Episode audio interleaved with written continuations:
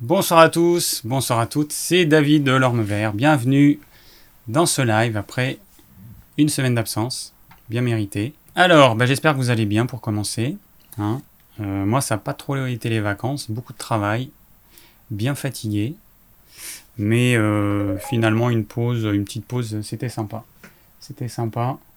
Euh, donc, euh, nous allons parler de l'alimentation quand il fait chaud, l'alimentation en été ou dans les pays chauds, euh, ne sachant pas s'il y a exactement les mêmes aliments que, que ce qu'on peut avoir en France métropolitaine. Moi, je connais pas ce qui se passe dans, dans tous les pays du monde, mais, mais vous ferez, voilà, vous adapterez en fonction de ce que vous avez chez vous.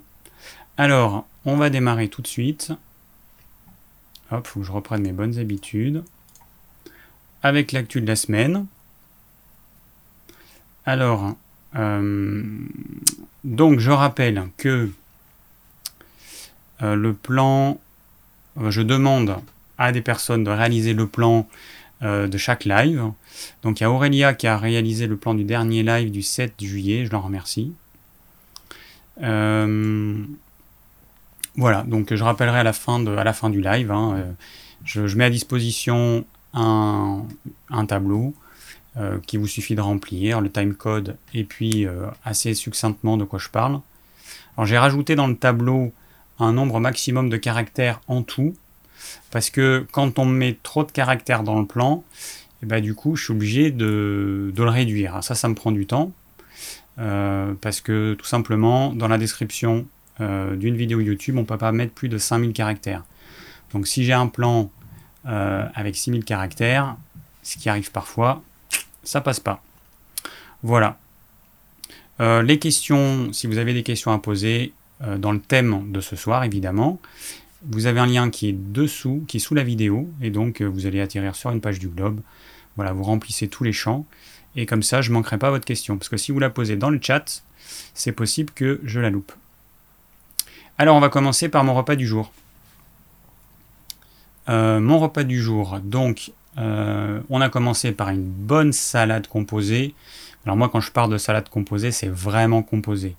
Là aujourd'hui, on s'est fait une salade plutôt avec de la, avec des feuilles. Je vais pas dire de la salade parce qu'on a un petit peu de tout. On a des, feuilles de moutarde, différentes euh, variétés de moutarde. Il y a de la roquette, il y a de l'amarante, il y a de l'aroche. Euh, aroche, c'est pas la roche en deux mots, c'est aroche la plante. Euh, on a différents types de salades vertes, des salades vertes qu'on trouve pas dans le commerce. Et puis euh, voilà, on a mis quoi? Quelques fleurs de bourrache, de la ciboulette, et voilà, etc. Et aujourd'hui, j'ai fait, on a fait une sauce, euh, une sauce de salade avec un œuf dur.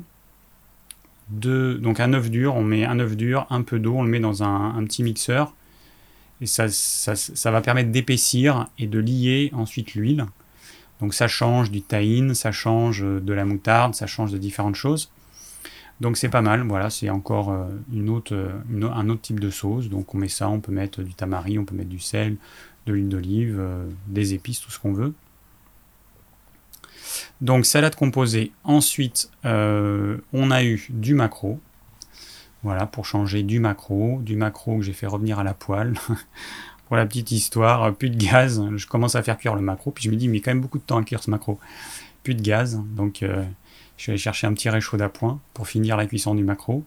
Et puis on a accompagné ça avec une purée de courgettes aubergines. Donc dans le jardin, on a beaucoup de courgettes. Euh, beaucoup trop d'ailleurs, on ne pourra pas tout manger. Il falloir qu'on en donne aux poules, à mon avis. Et pour pouvoir les utiliser, eh ben, voilà, la purée, ça permet, au départ, vous avez une grande marmite, vous avez euh, tout ça. Puis une fois que c'est cuit, il y en a un peu moins de la moitié. Donc purée de courgettes aubergines, aubergines, courgettes, huile d'olive, épices, sel. C'est hyper simple. Tout le monde peut le faire. Et, et puis c'est très bon, c'est rafraîchissant. Avec un peu de ciboulette sur le dessus, c'est super. Euh, voilà, on dessert un, un petit carré de chocolat. Et puis c'est tout. Alors, ce live sera disponible, donc je lis mon petit plan hein, pour rien oublier, euh, sera disponible en podcast demain, a priori. Euh, demain, voilà. Je regarde juste vos commentaires. Tu connais le durian, le fruit star d'Asie. Le durian. Alors attends, bouge pas. Euh, bouge pas, bouge pas, Nicolax. Je vais voir à quoi il ressemble. Parce que euh, ça ne me dit rien. Ah, ce truc. Euh, oui, il a d'autres noms. Est-ce que j'ai déjà goûté ça? Ça ressemble à... Quand j'ai fait mon voyage en Amérique du Sud, il y avait un truc qui ressemblait à ça. Mais qui sentait hyper mauvais mais je sais pas si c'était ça. Bref, je suis pas sûr de connaître. Je suis pas sûr de connaître. Alors on continue notre actu de la semaine. Si je pouvais arrêter de faire ces bruits de bouche là, parce que quand je quand je mets l'audio pour faire le podcast, je fais toujours des retouches et je vois les petits pics de ce tic que beaucoup de gens ont, dont je fais partie. Et, euh, pour quelqu'un euh, qui manipule du son, c'est vraiment agaçant parce que ça fait des petits pics aigus régulièrement. Euh, alors, de quoi je vais vous parler? Je vais commencer par... Euh, ah oui, je vais commencer par ça. Alors, j'ai regardé euh, une petite vidéo d'un berger qui, qui, en veut, qui, enfin, qui, fait un coup de gueule à Hugo Clément, qui est un jeune journaliste qui a été dans l'équipe de Yann Barthez. comment ça s'appelle son émission? Sur sur je sais plus quelle chaîne euh, de la TNT. Bref, euh, du coup, il a, il a son propre truc, Hugo Clément. Il a fait une vidéo. Et donc, c'est un. Je crois qu'il est devenu végétarien, euh, Hugo Clément, ça fait quelques temps. Il a fait une vidéo dans laquelle il pointait du doigt les, des tueurs de loups. Et donc, il y a un berger qui lui répond bah, en gros, viens, viens mouiller ta chemise ici. Alors, moi, je comprends tout à fait le point de vue du berger. Hein la plupart des, citadins n'ont pas du tout conscience euh, que des gens doivent tuer des animaux euh, à leur place pour que euh, la, nourriture qu'ils vont manger ne soit pas mangée par, par ces animaux, par ces insectes, par ces oiseaux, par ces rongeurs, etc. par exemple, chez nous, donc nous on a juste un, enfin maintenant on a deux potagers, mais on, avait un, il y a deux ans on avait un potager. Et on avait deux familles de ragondins qui euh, avaient euh, élu domicile euh, bah, dans un coin de notre terrain. Et cette famille de ragondins eh ben, a décidé d'aller manger là où il y avait à manger, dans le potager. Donc nous, notre potager, il est en rond, il est grillagé, mais le ragondin, eh ben, il a creusé. Et il est rentré, il a commencé à nous bouffer les choux et tout un tas de choses. Il faut savoir que alors, je sais plus, euh, je crois qu'une famille de ragondins, elle peut manger un demi-hectare de blé. Euh, c'est le paysan du coin qui nous a dit ça. Donc si on les laisse faire, parce qu'ils n'ont plus de prédateurs, en fait les ragondins, ils ont été euh, importés pour leur fourrure. Et ils n'ont plus de prédateurs, donc ils se, ils se développent, ils se développent, ils se développent. Et bah, si on ne se débarrasse pas de ce type d'animaux, bah, on ne se nourrit pas. Alors il y a des gens qui qui laissent faire et qui du coup vont acheter leur nourriture dans un magasin, mais c'est la même chose. Sauf que c'est pas eux qui sont occupés de, des ragondins, c'est d'autres personnes qui vont le faire dans leur propre exploitation. Mais il faut avoir conscience qu'aujourd'hui, qu'on soit végétarien, végétalien, omnivore, qu'on mange des produits animaux ou des produits végétaux, eh ben, l'homme est obligé de tuer des animaux pour pouvoir se nourrir. C'est-à-dire on est obligé de tuer des insectes quand il le faut, sinon si on perd toute la récolte c'est quand même problématique. On est obligé de tuer des rongeurs, on est obligé de, trouver un moyen de se débarrasser des oiseaux. Par exemple, nous là les oiseaux, euh, les oiseaux, ils nous ont bouffé quasiment toutes les amélanges. Donc c'est un fruit qu'on a au mois de juin. En, je sais pas en 2-3 jours, plus rien.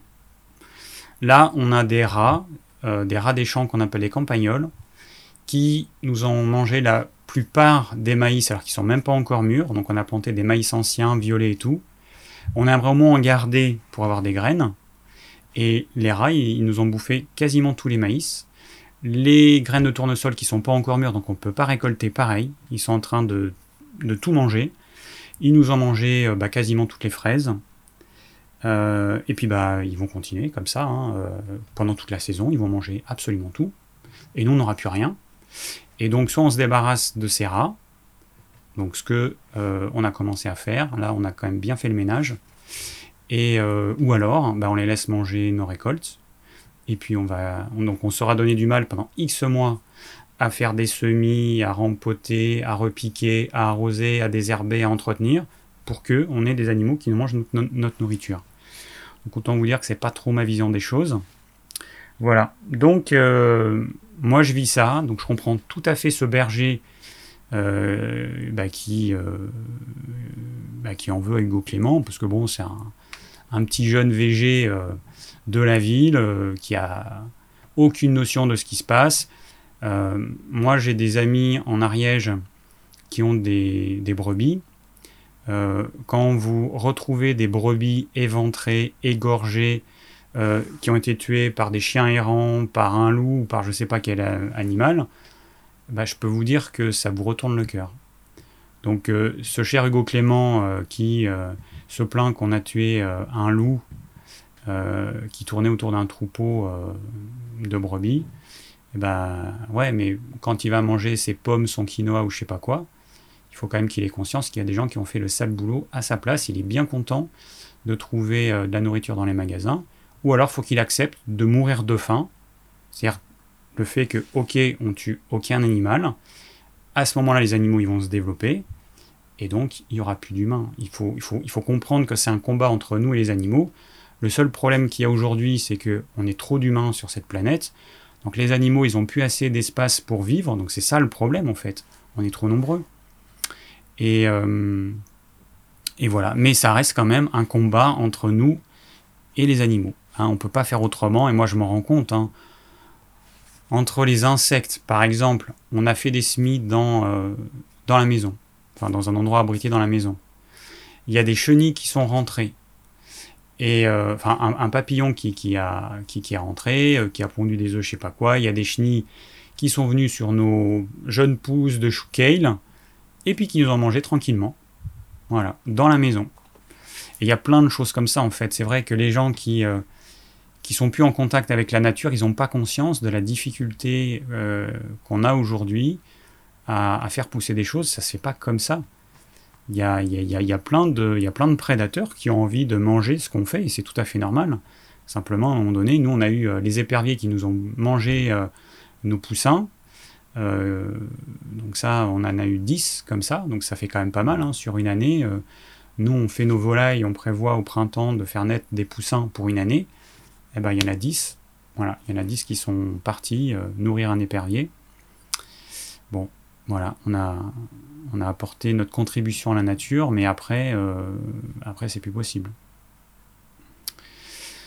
Voilà, donc, euh, ben voilà, c'est tout ce que j'avais à dire par rapport à ça. Et donc, moi, c'est vrai que je vais dans le sens du berger, quelqu'un qui vit dans la montagne, euh, parce que bon, il faut voir dans quelles conditions ils vivent.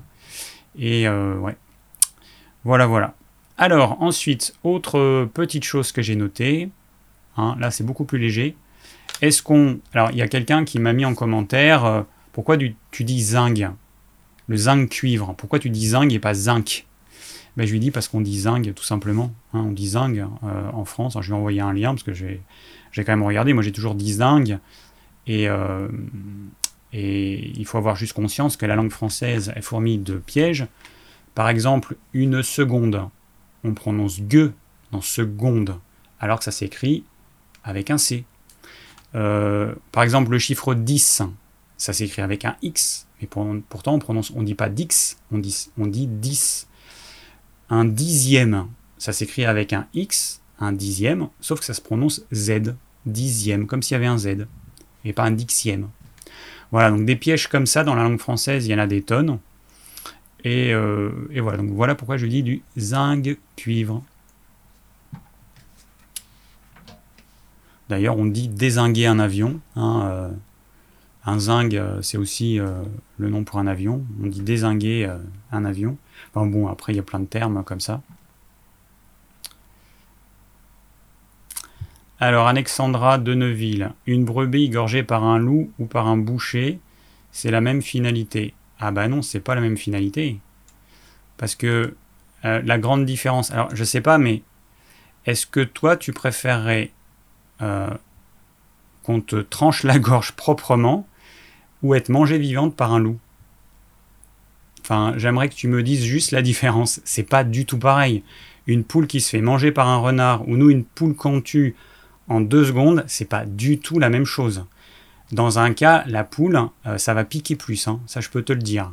Et puis c'est pas du tout la même finalité. La brebis qui est égorgée par un loup, elle va pourrir dans la montagne ou elle va être jetée, alors qu'une brebis qui a transformé de la protéine végétale en protéine animale, euh, parce que jusqu'à preuve du contraire, l'humain n'est pas capable de transformer de l'herbe en protéines. Euh, les animaux comme les brebis savent le faire. Donc quand on fait pâturer des animaux, ces animaux-là n'ont pas mangé de la nourriture qui était prévue pour un humain. C'est pas la même chose quand on met des animaux dans des hangars et quand on leur donne du grain, qui pourrait servir aussi aux humains. Là, en fait, on fait pâturer des animaux, ils vont manger de l'herbe, ils vont transformer, sans rien polluer, de l'herbe en protéines animales.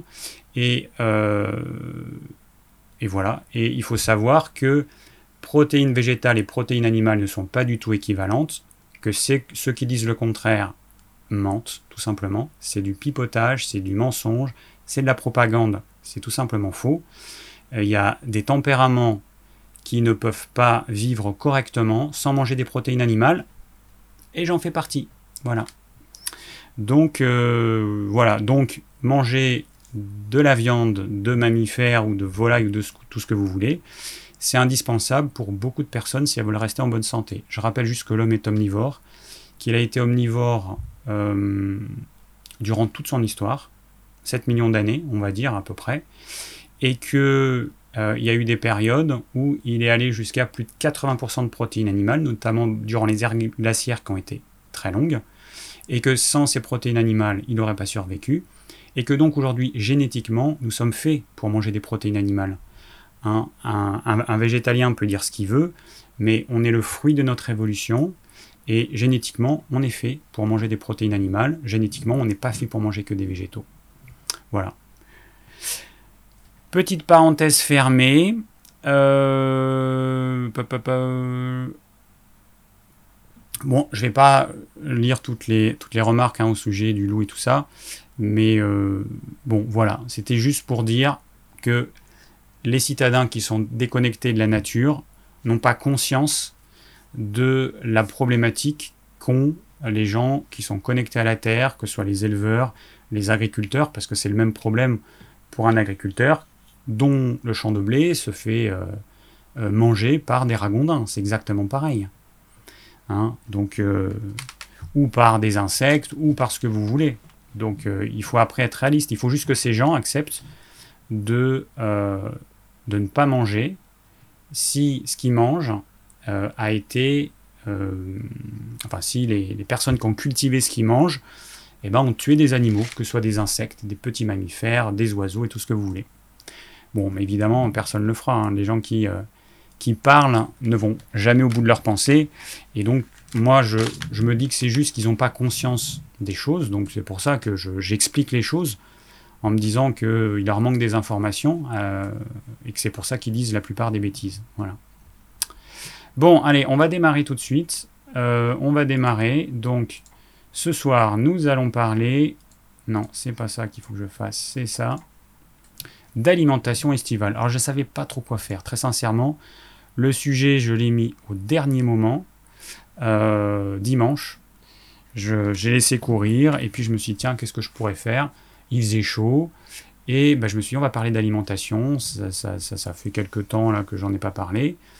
Et puis l'alimentation, quand il fait chaud, qu'est-ce qu'il faut manger? Qu'est-ce qu'on devrait manger? Sachant qu'encore une fois, hein, pour ceux qui me suivent, vous savez qu'il n'y a pas de règle absolue pour tout le monde. Ça va être à chacun d'adapter en fonction de son tempérament. Plus ou moins de crudité, plus ou moins de fruits, plus ou moins de protéines animales, plus ou moins de féculents, mais c'est plutôt moins, hein, entre zéro et pas grand-chose pour la plupart des gens, sauf pour les grands sportifs. Euh, alors, je regarde juste une petite question. Euh, tiens, je vais, tant que j'y pense, je vais effacer le titre parce qu'après je vais oublier. Euh, que penses-tu d'Anthony Williams qui se définit comme medical medium?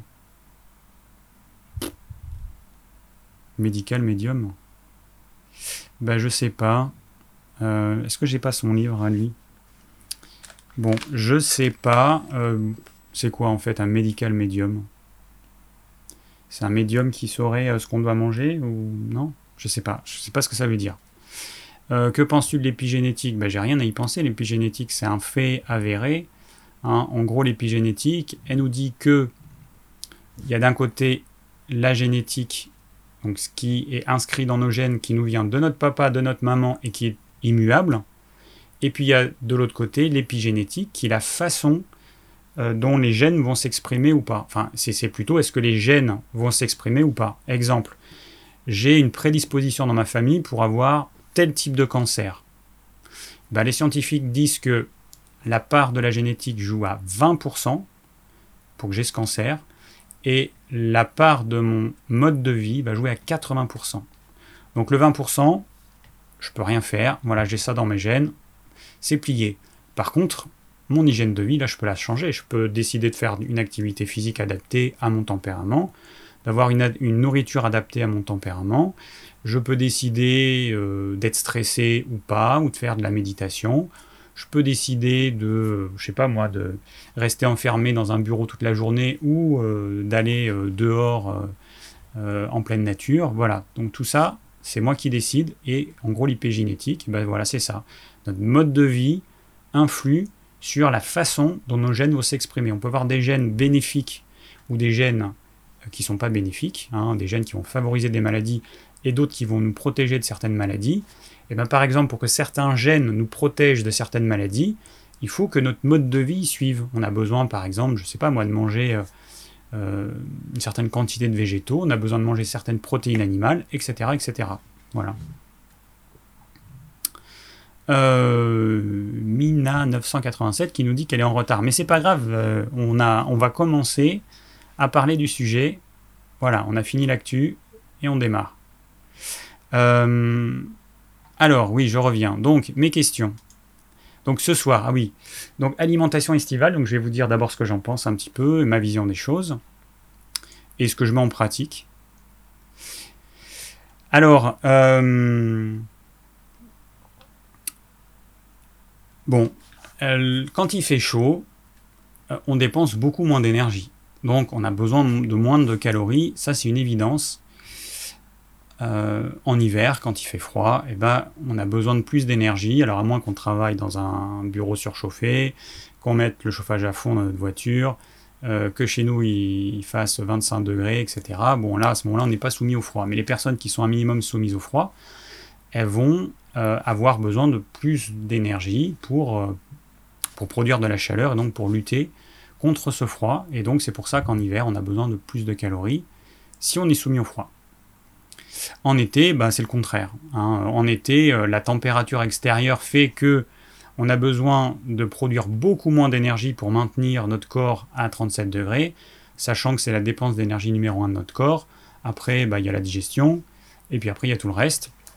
Euh, donc, euh, bah, voilà, on a un poste énergétique qui a besoin de beaucoup moins d'énergie, donc l'alimentation, elle doit suivre. Donc c'est normal, si en été, on a moins faim, qu'on a envie de manger beaucoup plus de végétaux, beaucoup plus de, de crudités également, et de légumes cuits. Euh, on a envie de manger normalement moins de féculents. On peut, alors la plupart des gens peuvent se passer complètement de féculents. Donc c'est le pain, les pâtes, le riz, les pommes de terre, les légumineuses, tous les types de céréales, les flocons d'avoine, le quinoa, tout ce que vous voulez, on peut s'en passer complètement. Hein. Dans les légumes, il y a toujours un petit peu de glucides complexes et c'est largement suffisant euh, pour combler nos besoins euh, énergétiques, sachant qu'on va manger aussi du gras, du bon gras, sous forme de beurre bio, d'huile d'olive, euh, le, le, gras qui est naturellement dans certains aliments, comme les poissons gras, comme la viande, etc. D'ailleurs, au sujet de la viande, je fais partie des personnes depuis euh, gamin ne supporte pas le gras de la viande. J'ai toujours enlevé le gras du poulet, alors que bon, physiquement, euh, ça me poserait pas trop de problèmes. Hein. Euh, et il y a d'autres personnes qui adorent le gras. Et depuis que j'ai mes, mes poulets, que j'élève mes poulets, bah, du coup, je me force enfin, j'ai pris conscience de ça et je me force à manger le gras parce que ça reste quand même du gâchis de, gaspiller ça, de le jeter, alors que c'est euh, bah, déjà pour nous c'est du bon gras parce qu'ils sont bien nourris. Et puis c'est un apport calorique, c'est que si je jette ce gras qui est naturellement dans la volaille que je mange, bah, je vais devoir compenser en rajoutant du beurre, en rajoutant de l'huile, etc. C'est, en fait, c'est bête, c'est du gâchis. Et c'est valable pour euh, tous les gras animaux.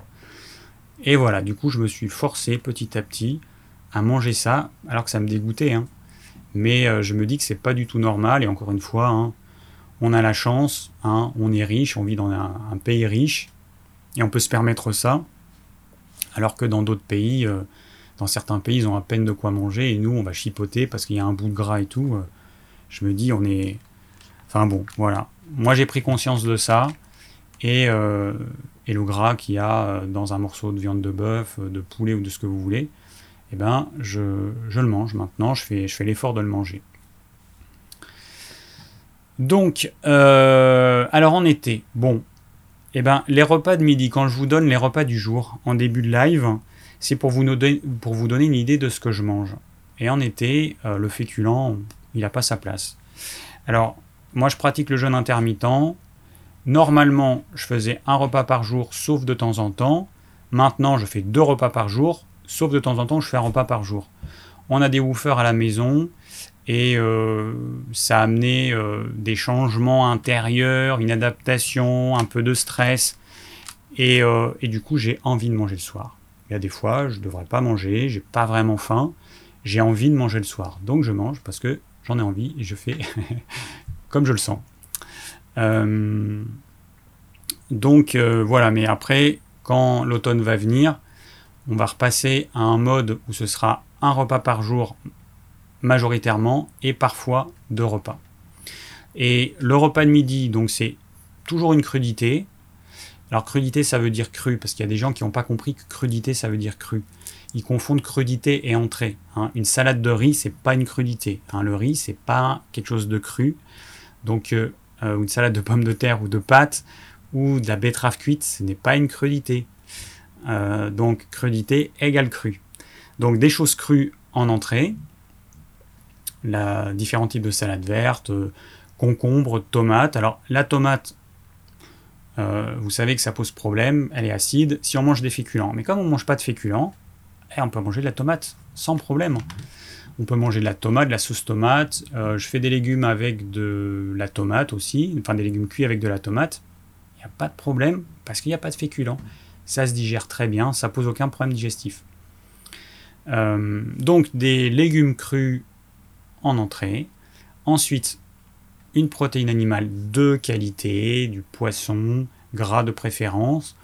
Bon, après, je sais qu'il y a des gens qui n'aiment pas ou trouvent pas le maquereau, la sardine, le hareng, qui sont des petits poissons avec du bon gras, donc ils vont euh, aller taper dans les filets d'autres trucs. Bon, hein, euh, la perfection, elle n'est pas de ce monde. L'idéal, c'est ça. En plus, c'est des poissons qui sont pas chers. Hein. Sardine macro, la sardine en été, hein, on la trouve entre 4 et, 7 euros le kilo. Donc, euh, ça reste un poisson, pas cher, facile à faire. Mais bon, si vous pouvez pas, ben, vous faites au mieux. Ce qui compte, c'est d'alterner les sources de protéines animales. vous avez du poisson, vous avez de la volaille, différents types de volailles. Vous avez différents types de mammifères, du bœuf, du porc, du l'agneau, du oui l'agneau. Euh, qu'est-ce qu'on a encore euh, Voilà, etc. Et vous avez les abats. Alors là, par exemple, j'ai acheté du cœur de canard, je crois. Oui, je crois que c'est le cœur des canards. Donc je vais faire du cœur de canard euh, demain. on mange du foie d'agneau, du cœur de génisse ou alors du cœur de veau. Euh, de la cervelle, j'ai regoûté la cervelle après en avoir pas mangé pendant très longtemps et c'est vrai que je trouve ça bon. Euh, et qu'est-ce qu'il y a encore? Voilà, c'est à peu près tout dans les abats. Foie, cœur, cervelle, du boudin. On s'est mangé un petit morceau de boudin il n'y a pas longtemps. Bon, tout ça pour dire que euh, pour moi, le maître mot, c'est variété. Et vous mangez varié et vous mangez dans votre saison. Là, on n'a pas de, on n'a plus de choux, on n'a plus de poireaux, il y a tout un tas de trucs qu'on n'a plus, ben on mange pas. Il y a des gens, ils ont lu que le chou c'était bon pour la santé, alors ils vont acheter du chou hors saison qui vient de je sais pas où euh, toute l'année. C'est débile, voilà, c'est débile, il n'y a pas d'autre mot. Manger les légumes qu'il y a dans la saison. Là, on a des aubergines, on commence à avoir des poivrons mûrs, euh, parce qu'au début les poivrons ils sont verts donc ils sont pas mûrs. Je rappelle que les poivrons, on en trouve des jaunes et des rouges que le poivron vert, c'est soit un poivron qui va devenir jaune quand il sera mûr, soit un poivron qui va devenir rouge quand il sera mûr. Mais ce n'est pas une variété de poivron. Il y a encore des gens qui pensent qu'il y a trois variétés, trois couleurs de poivron. Non, il y en a que... Enfin non, après il y en a d'autres parce qu'il y a des oranges aussi. Mais euh, disons que le vert, euh, à part peut-être certaines variétés anciennes que je ne connais pas, celui qu'on trouve dans le commerce, le vert c'est un poivron pas mûr. Donc prenez des choses mûres. Euh, voilà, donc manger euh, les, légumes de saison, tout simplement. Donc en fait, c'est simple. Si vous avez compris ça, parce qu'il y a des gens qui. J'ai encore lu un commentaire tout à l'heure, quelqu'un qui me dit Mais David, euh, est-ce que tu pourrais pas nous faire une vidéo de ce que tu manges dans une journée? Il n'y a rien de compliqué. Une crudité, une des légumes cuits de saison et une protéine animale. Après vous allez sur mon site de Recette de cuisine, j'y ai pas touché depuis un moment. Il hein. va falloir que je m'y remette, mais là, en plein été, c'est dur de trouver du temps. Euh, et ben, enfin voilà, moi je vois pas ce qui est, euh, ce qui, pourquoi vous avez besoin d'une vidéo, pourquoi certains ont besoin d'une vidéo pour se faire une assiette de crudité en entrée, une assiette de légumes cuits et une protéine animale de qualité. Voilà, c'est aussi simple que ça. Euh, ah, il y a ProSilver qui nous dit que les algues fraîches en ce moment c'est un régal en salade. La laitue de mer avec du concombre, j'adore. C'est vrai que c'est bon. Moi, j'ai pas de, moi, j'habite pas au bord de la mer, donc j'ai pas d'algues fraîches. Donc, je mange euh, parfois des algues euh, bah, sèches que je réhydrate, mais c'est pas pareil. Hein. Ah, tout à l'heure, juste avant de faire le live, j'ai crevé chaud ici. là, j'ai mis un ventilateur. Il doit faire 35 là.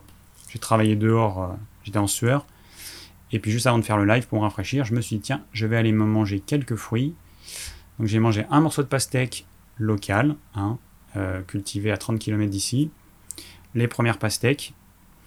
Euh, j'ai mangé des petites prunes jaunes qu'on a dans le jardin. Elles sont hyper mûres, mais bon, elles sont encore bonnes, très juteuses.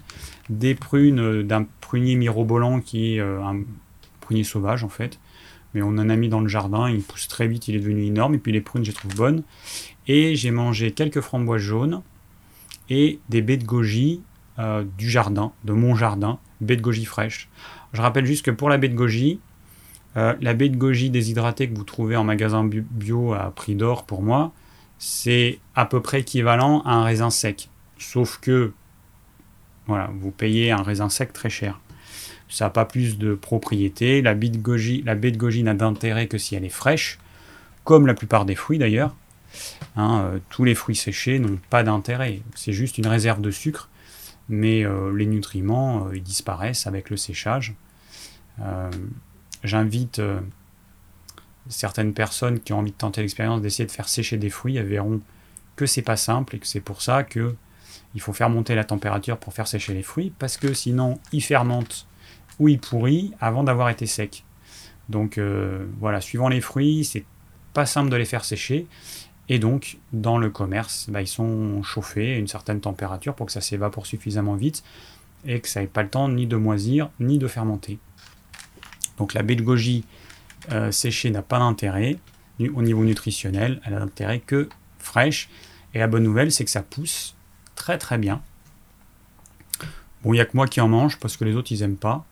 C'est un fruit qui est légèrement amer, franchement, par rapport à une framboise. Euh, bon, la framboise, je pense qu'elle est meilleure. Mais je pense que je m'habitue à la baie de goji et que je trouve ça bon. C'est très sucré, c'est beaucoup plus sucré qu'une framboise. Et euh, l'amertume, alors moi, je j'ai pas de problème avec l'amertume, même dans un fruit. Et je sais pas, je pense que je m'y habitue parce que je trouve ça bon. On a un fruit qui s'appelle le, le, le jujubier c'est l'arbre, oui, on a un jujubier qui fait des jujubes. Et c'est pareil, c'est un fruit euh, un peu spécial, une espèce de pomme un peu farineuse, toute petite, avec la peau marron. Et, et ben, j'ai fini par aimer ça. Voilà. Donc on s'habitue à tout et, on est tellement habitué à avoir des fruits hyper juteux, hyper sucrés, normés en termes de niveau d'acidité, d'amertume, que dès qu'il y a des fruits qui sortent de ces normes, ben, on n'aime plus. Alors que les fruits sauvages, eh ben, je peux vous dire que hein, ils sont pas aussi gros et aussi sucrés que euh, ce qu'on a aujourd'hui dans le commerce par rapport aux fruits originels, parce qu'il y, a, souvent des, des VG euh, qui disent qu'on est frugivore, on est fait pour manger des fruits, mais bon, quels fruits Aujourd'hui, c'est de l'eau et du sucre qu'on mange. Hein, euh, les fruits anciens, je pense qu'eux, ne les mangeraient pas. Donc, ouais, voilà. Oui, alors oui, je vois qu'il y a eu un problème de son, mais bon, il y en a qui me disent que ça fonctionne bien. Alors je sais pas. Je sais pas pourquoi. Euh, VD. Je sais pas. Dans le doute, tu rafraîchis la page. Alors, on va donc euh, oui voilà donc en été bon je vais finir mon petit euh, mon petit laïus sur ce, ce, que je conseille. Alors bah, l'idéal c'est d'apporter une alimentation riche en, légumes de saison, avec une protéine animale, pas de féculents, peu de féculents, d'autant plus que vous avez une activité physique soutenue. Si vous n'avez pas d'activité physique, vous n'avez pas besoin tout simplement. Vous n'en avez pas besoin. On en mange par habitude. D'ailleurs, ça va être l'objet d'une question, là j'ai vu. Euh, on en mange par habitude, mais en fait, on n'en a pas besoin. C'est aussi simple que ça. Moi, je pensais qu'avec mon tempérament mince, parce que euh, euh, j'ai suivi la formation de Robert Masson il y a, en 1996, et Robert Masson, lui, il met en garde contre les régimes dissociés, et donc, lui, il conseille systématiquement à tous les repas protéines animales, légumes crus, cuits et féculents. Et bah, moi, pendant des années, pendant très longtemps, bah, j'ai conseillé ça. Et puis j'ai essayé, j'ai essayé en fait de pas mettre de féculents pour voir ce que ça donne, sachant que je suis quand même un bon test. Parce que moi je suis un tempérament mince et qui a du mal à prendre du poids. Et dès que je fais ce qu'il faut pas, en fait, je maigris. Et là, je me suis dit, bah, je vais maigrir en fait. Si j'arrête les féculents, moi je vais maigrir. J'ai eu une période de ma vie où je me suis gavé de féculents, tellement gavé que j'avais des boutons. Donc déjà, quand on a des boutons, euh, hein, pour les personnes qui ont de l'acné en tant qu'adultes, ou des boutons, regardez votre consommation de, sucre simple ou de sucre complexe, et 9 euh, fois sur 10, c'est que vous en mangez trop. Donc euh, j'ai mangé beaucoup de féculents, je pensais que je pouvais, mon corps il en avait besoin, puis finalement bah non. Alors les glucides complexes, il y en a, hein. on en a dans les légumes, il n'y en a pas zéro dans les légumes, donc j'apporte quand même un petit peu de glucides complexes, euh, mais beaucoup moins que si je mangeais des féculents. Et puis il y a un truc qui est génial quand on mange pas de féculents, c'est la digestion. Ah mais c'est merveilleux. Manger un repas de midi euh, avec des féculents et manger sans féculents, mais vous allez voir, c'est le jour et la nuit. Plus de coups de barre après le repas, plus de besoin de sieste euh, à cause du repas, plus de baisse d'énergie, enfin, c'est génial. Franchement, faites le test. On a pris des mauvaises habitudes, je pense que c'est peut-être lié aussi à, notre culture euh, alimentaire en France, euh, je pense que euh, on est habitué à avoir un féculent à chaque repas, mais en fait, quand on voit surtout le, le, poids moyen des gens, on se rend compte que beaucoup pourraient s'en passer. Alors, ouais, bon, je pense que j'ai à peu près tout dit. Donc je vais regarder maintenant les questions. Donc j'ai Marie euh, une jeune femme de 26 ans, qui nous dit Alors, on nous a rabâché que l'assiette devait être composée de un tiers de protéines, un tiers de légumes et un tiers de féculents. Tu as pourtant l'air de déconseiller les féculents. Ce sont donc les protéines qui nous donnent l'énergie qu'on nous dit trouver dans les féculents Non, pas du tout. Ça, ce serait un régime dissocié. Non, absolument pas. C'est pas un tiers. Alors déjà, la notion de un tiers, un tiers, un tiers, il faut oublier parce que euh, nous ne sommes pas des machines, nous ne sommes pas tous identiques, nous n'avons pas le même mode de vie, on ne gère pas le stress de la même façon, enfin on est tellement différents les uns des autres que euh, dire euh, qu'on doit manger un tiers, un tiers, un tiers, ça n'a pas de sens. On se doute bien que quelqu'un qui a une grosse musculature, euh, qui, euh, je sais pas moi, une activité physique, un travailleur, il aura peut-être besoin de plus de protéines que, euh, que quelqu'un de sédentaire, enfin, du même tempérament, mais qui serait sédentaire. Donc non, la notion de tout le monde doit manger la même chose, faut oublier, ça n'a pas de sens et c'est pas possible. Voilà, ça marche pas comme ça. Euh, donc, on oublie le gras en fait quand on dit un tiers de protéines, un tiers de légumes et euh, un tiers de féculents. On oublie le gras. C'est que on a la possibilité de puiser notre énergie dans les protéines, dans les matières grasses et dans les glucides. Voilà, le corps il est génial parce qu'il peut euh, tirer de l'énergie de tout ça. Donc, si on ne mange pas du tout de gras, enfin si on mange pas du tout de glucides mais pas du tout. C'est-à-dire que du coup, il faut pas manger de légumes. C'est un régime dissocié, c'est le régime Atkins, beaucoup de gras, protéines animales, pas du tout de, glucides. Là, par contre, là oui, là c'est autre chose. Euh, à ce moment-là, on va utiliser les protéines qu'on va transformer en partie en glucose, parce que le corps, il a besoin de glucose. Pas complètement, mais même quand on est en jeûne. C'est ça qu'il faut comprendre, même quand on est en jeûne, un jeûne long. Donc il n'y a aucun apport alimentaire, le corps va utiliser l'énergie qu'il en réserve. On va transformer les lipides en corps gras, euh, non, je recommence. On va transformer les lipides en corps cétonique et le glycérol, qui compose aussi les lipides, en glucose. Et en fait, il y a certaines euh, parties du corps certains organes qui ont besoin pour fonctionner correctement d'avoir toujours un petit peu de glucose. Donc le corps, eh ben, il se dépatouille comme il peut, mais il va en fabriquer à partir ou des protéines ou des lipides. C'est ça qui est génial, on peut fabriquer du glucose avec tout. Donc, euh, donc euh, voilà, donc tout ça pour dire que on oublie cette histoire de féculents. Faites votre test, faites votre expérience. Là, l'été, c'est le meilleur moment, hein, parce que c'est vrai qu'on a, on a besoin de beaucoup, beaucoup moins de, calories que supprimer les féculents. C'est plus une mauvaise habitude à abandonner que, euh, qu'autre chose. Il paraît que le jeûne sec est très efficace contre l'inflammation. Qui a dit ça? Qui a dit que le jeûne sec était très efficace contre l'inflammation? Bon, hein, le il paraît que euh, Bon, le jeûne sec, je rappelle que on peut jeûner en buvant pendant des semaines, voire des mois pour certains, en fonction des réserves euh, qu'on a. Euh, le jeûne, a priori, hein, un jeûne sec sans boire.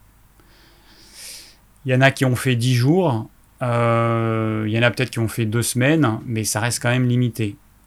Et il y, y a des risques. Alors il y en a qui, euh, qui, disent que le jeûne sec, c'est la panacée universelle, blablabla. Bon, hein, faut arrêter d'écouter euh, ce genre de bêtises.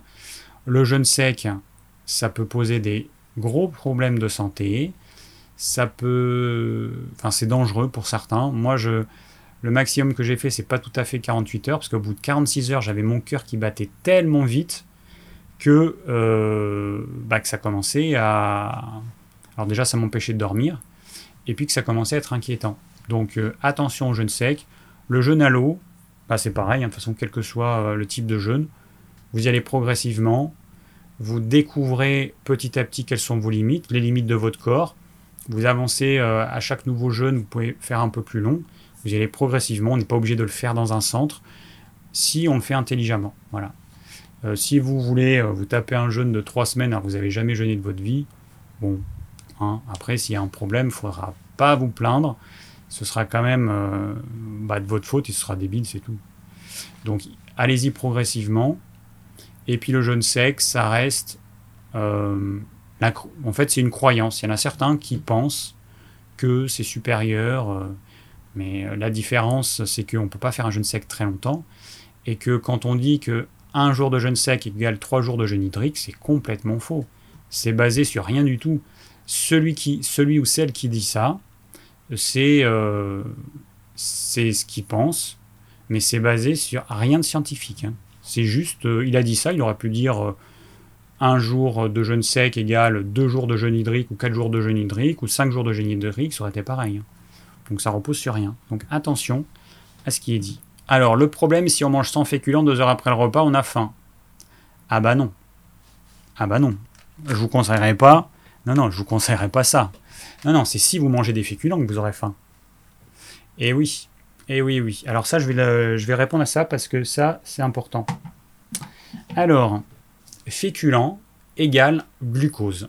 Quand on mange du pain, des pâtes, du riz, des pommes de terre, on va transformer cette chaîne, c'est une chaîne de glucose, on va la couper, hein, vous imaginez des perles, chaque perle a une molécule de glucose, et donc on va couper de façon à avoir des molécules de glucose libres.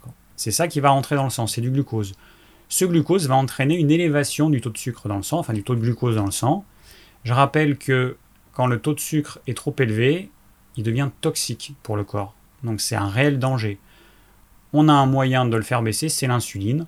C'est une espèce de clé qui va permettre au glucose de rentrer dans les cellules, d'être mis en réserve ou d'être transformé en graisse s'il est en excédent, ce qui arrive euh, dans la plupart des cas. Parce qu'on n'est pas capable de brûler tout le glucose qu'on a dans le sang à chaque instant, à moins de faire un marathon continuellement, mais sinon c'est pas possible. Donc il y a une partie qui va être transformée en gras. Euh, chez certains tempéraments, pas chez tous, hein, parce que moi je fais partie des tempéraments, je peux me manger un kilo de pâte, euh, je vais pas, vais pas faire de gras. Mais il y a des tempéraments qui vont faire du gras. Alors, euh, ce glucose qui monte, qui monte, qui monte dans le sang entraîne une production d'insuline. Cette insuline va faire baisser ce taux de sucre à un niveau normal ou, la plupart du temps, à un niveau trop bas. Et on a ce qu'on appelle une hypoglycémie réactionnelle. Et donc, chez beaucoup de gens qui mangent des féculents, eh ben, ils vont avoir faim. Ils peuvent avoir faim au goûter alors que leur estomac est encore plein ils vont avoir faim euh, à cause de cette hypoglycémie réactionnelle. Alors moi, je vous dis, quand je vous dis qu'on peut ne pas manger de féculents, je le fais depuis suffisamment longtemps pour, euh, pour vous dire que non, on n'a pas faim. Moi, si je mange à midi, je finis vers une heure, ma vraie faim, elle revient entre 22h et minuit. Alors que je n'ai mangé qu'une crudité, que des légumes cuits, une protéine animale, ben, un macro, un morceau de 150 à 200 grammes de viande maxi maxi, hein, j'en mange pas plus que ça, et du gras, et eh ben c'est tout. Donc euh, non, euh, euh, le problème c'est que quand vous allez changer d'alimentation, vous mangez beaucoup de féculents, vous allez ne plus en manger. Là, il va y avoir une période transitoire où il peut y avoir des, petites choses désagréables. Il y a des gens qui sont accros à ça parce que ce glucose nous rend addict. Hein, le sucre, on est, on est addict au sucre.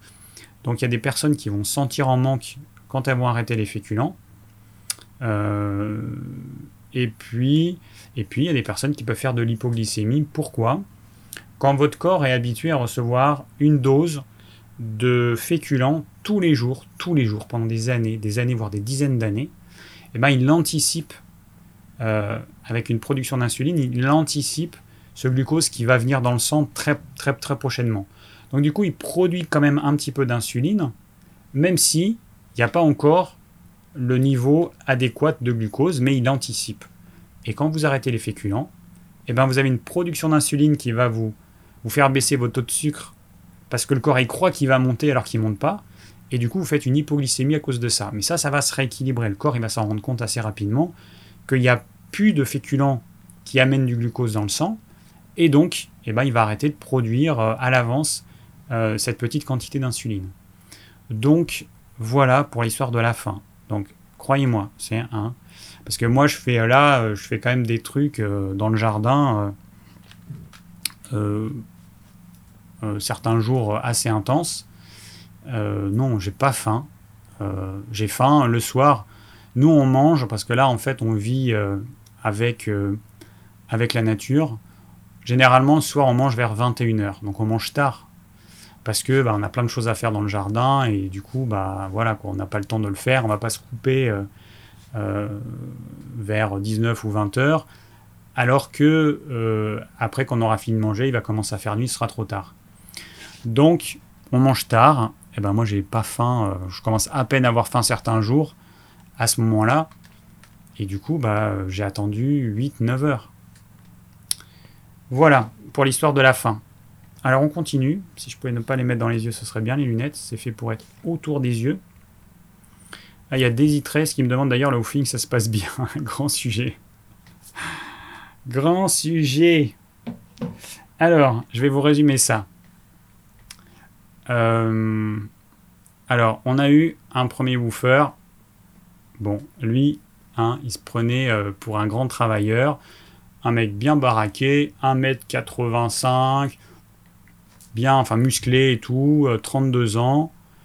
le mec, il était fatigué, il faisait pas grand chose, il était fatigué tout de suite. Je bon, putain, il abuse quand même. Moi, j'ai 46 ans, lui, il en a 32, il est fatigué en faisant des, trucs. Euh, c'était pas grand chose, hein, comme ce qu'il faisait. Hein. un peu de désherbage, enfin bon, moi, je comprends pas, mais bon. Ensuite, on en a eu un deuxième. Donc, lui, au bout d'une semaine, je lui dit que c'était pas bon parce que ça le faisait pas pour différentes raisons, dont ça. Ensuite, on en a eu un deuxième euh, qui se reconnaîtra, je te salue. Très sympa, mais 28 euh, ans, il faisait de la muscu et, et pareil, fatigué au bout de très peu de temps de travail, alors que ici on fait pas des trucs de force, hein. on va pas creuser des, des, trous, des machins non plus finir, enfin, c'est des trucs normaux, euh, de l'arrosage, du désherbage, il euh, a rien d'extraordinaire. Fatigué euh, très rapidement, alors que nous on peut bosser avec mon copain, on peut bosser 8 heures non-stop dans le jardin, ce qui va nous arrêter c'est juste qu'il fait nuit, mais sinon et puis ensuite, on a reçu un couple. Donc là, bah, le deuxième aussi, on lui a dit que bah, ça allait pas pour différentes raisons. Et, et, puis, euh, et puis on a eu un couple, un, homme, une femme. Euh, donc pour le moment, il y a toujours la demoiselle, une jeune demoiselle de 21 ans qui est super. Et, euh, et puis, et puis son compagnon, bah, il, voilà, il n'est plus là pour différentes raisons. Euh, et, lui, c'est pareil, euh, fatigué, fatigable, 28 ans, plus grand que moi, plus musclé que moi, et plus jeune surtout, fatigué, et euh, un peu maladroit. Si tu m'écoutes, bah, tu le sais, hein, mais un peu, beaucoup maladroit même. à arracher un rosier, un groseillier en pensant que c'est une mauvaise herbe, j'ai un peu du mal parce qu'en plus c'est espacé, enfin bon, ça se voit quand même. Euh, prendre un rosier ou un pied de groseille d'un groseillier pour une mauvaise herbe, j'ai un peu du mal. Hein. Bref. Euh, donc euh, voilà. Et, et, du coup, eh ben on en est venu. Alors au départ, on s'était dit on va prendre des mecs, c'est plus endurant, c'est plus musclé et tout. Puis finalement, sur les trois mecs qu'on a eu, ils sont tous fatigués alors que la jeune fille qui a là, tip top. Donc l'année prochaine, parce que là elle va rester euh, jusqu'à cet automne, euh, l'année prochaine, on a dit plus de mecs, on prend que des filles. Voilà, en gros. Donc je pense qu'il y a des mecs qui vont réagir, qui vont dire ouais, on n'est pas tous comme ça. Bon, c'est évidemment, c'est une évidence, on est d'accord. Tous les hommes sont pas comme ça. Hein, nous, entre 28 et 32 ans, euh, au bout d'une heure fatigué, non. Et, et puis bah, les femmes, j'imagine qu'elles vont être contentes. Euh, et puis de toute façon, on a plus d'affinité. Après nous, euh, le woofing, c'est pas uniquement, euh, c'est pas un ouvrier agricole qu'on veut. On veut, on veut partager des choses. Et, et, et, puis quand il y a un problème avec un mec, il s'isole, il dit rien. C'est vraiment chiant. C'est vraiment chiant. Avec une femme, on parle, on se confie. c'est beaucoup mieux.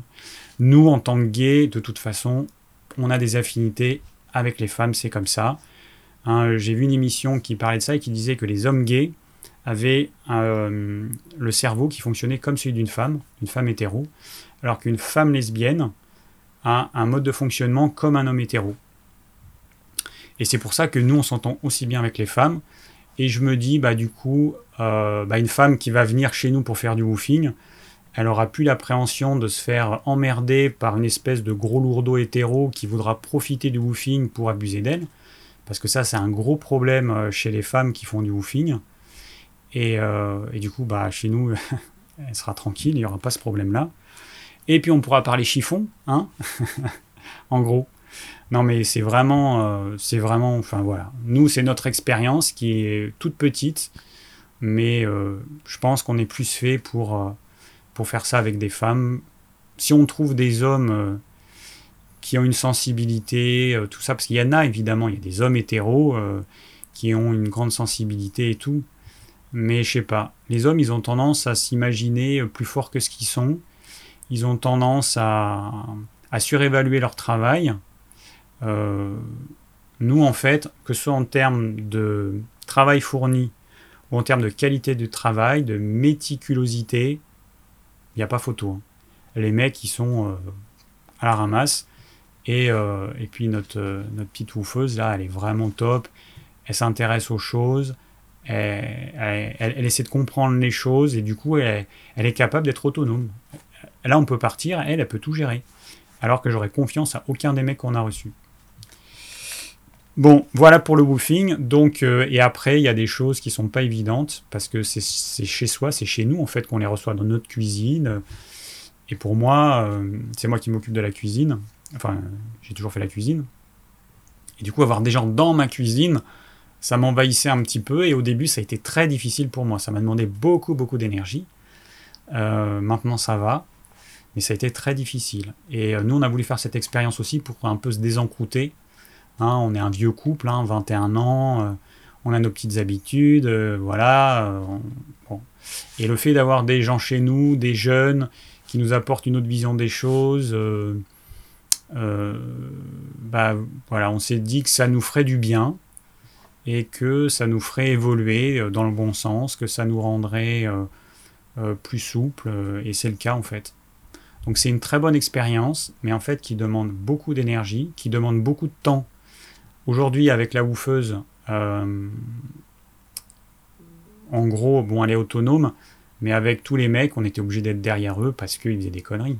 Ils faisaient des conneries, ou alors ils faisaient pas ce qu'il faut. Par exemple, il y en a qui écoutent de la musique euh, en utilisant des appareils mécaniques, hein, et du coup, qui ne vont pas voir quand le moteur est bloqué, et que, bah, du coup, euh, la machine, on a dû l'envoyer à réparer parce que il y a un truc qui est pété, on ne sait pas quoi.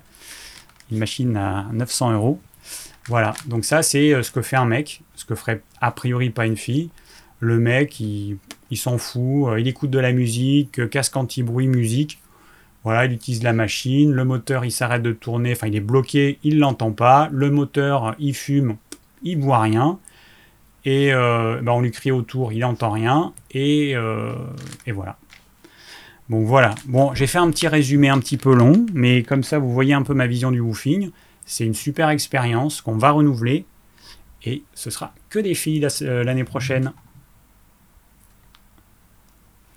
Voilà, donc il y a du boulot, euh, il y a du boulot messieurs. Euh, ça ne veut pas dire que toutes les femmes font bien les choses et patati patata, on est d'accord. Mais je pense que nous, notre expérience, notre expérience à nous, ce sera plus vers les femmes que vers les hommes pour le woofing. Voilà, c'est juste notre expérience. Mais je sais qu'il y en a qui sont très bien. Nous, on a un ami. C'est marrant parce que je disais, mais faudrait qu'on trouve quelqu'un euh, qui soit comme cet ami en question. Puis après, je me suis dit, mais merde, en fait, il est gay. bah oui, ouais. Quelqu'un qui soit, enfin, je sais pas, euh, qui soit comme nous, quoi. Qui soit euh, à la fois sensible, travailleur, qui ait des passions, parce que euh, aujourd'hui il y a des jeunes, enfin des jeunes, ce que j'appelle jeunes, c'est entre 25 euh, et, un début trentaine, des jeunes qui euh, sont sur leurs écrans tout le temps, même quand on est là, ou alors c'est les mangas, les, séries et les machins, bah, pour moi c'est pas une passion ça. C'est pas une passion et donc c'est, je trouve que ouais, ça manque de, ça manque de passion, ça manque de plein de choses pour moi. Et nous, c'est ça qu'on veut. Les gens qui vont venir ici, on fera une charte. On va définir tout ça de façon précise. Comme ça, les, personnes qui auront envie de venir sauront à quoi s'attendre. Et, euh, je pense que ça fera le tri. Sachant que moi, je suis quelqu'un qui fait le tri. C'est-à-dire qu'il y a des gens qui se disent ah, Je vais quand même tester.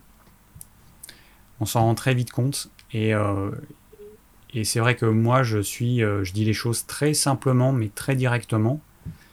Euh, et voilà, on fait euh, quelques jours de test, une petite semaine, et si ça va pas, bah, je dis à la personne, bah, désolé, mais ça va pas, qu'on va pas te garder, ça peut pas continuer. Ok, les les gays sont des hommes, oui, oui, les gays sont des hommes. C'est marrant parce qu'en fait, je disais ça à, notre bouffeuse. Alors, je ne vais pas dire son prénom parce que elle m'a pas dit que je pouvais lui dire, donc je dis la bouffeuse. justement, on, parlait de ça à midi et je lui disais, mais c'est bizarre, moi je suis en train de parler des hommes, moi je suis un homme, mais je me sens pas comme ces hommes que je vais critiquer en fait. Je me sens pas du tout comme eux.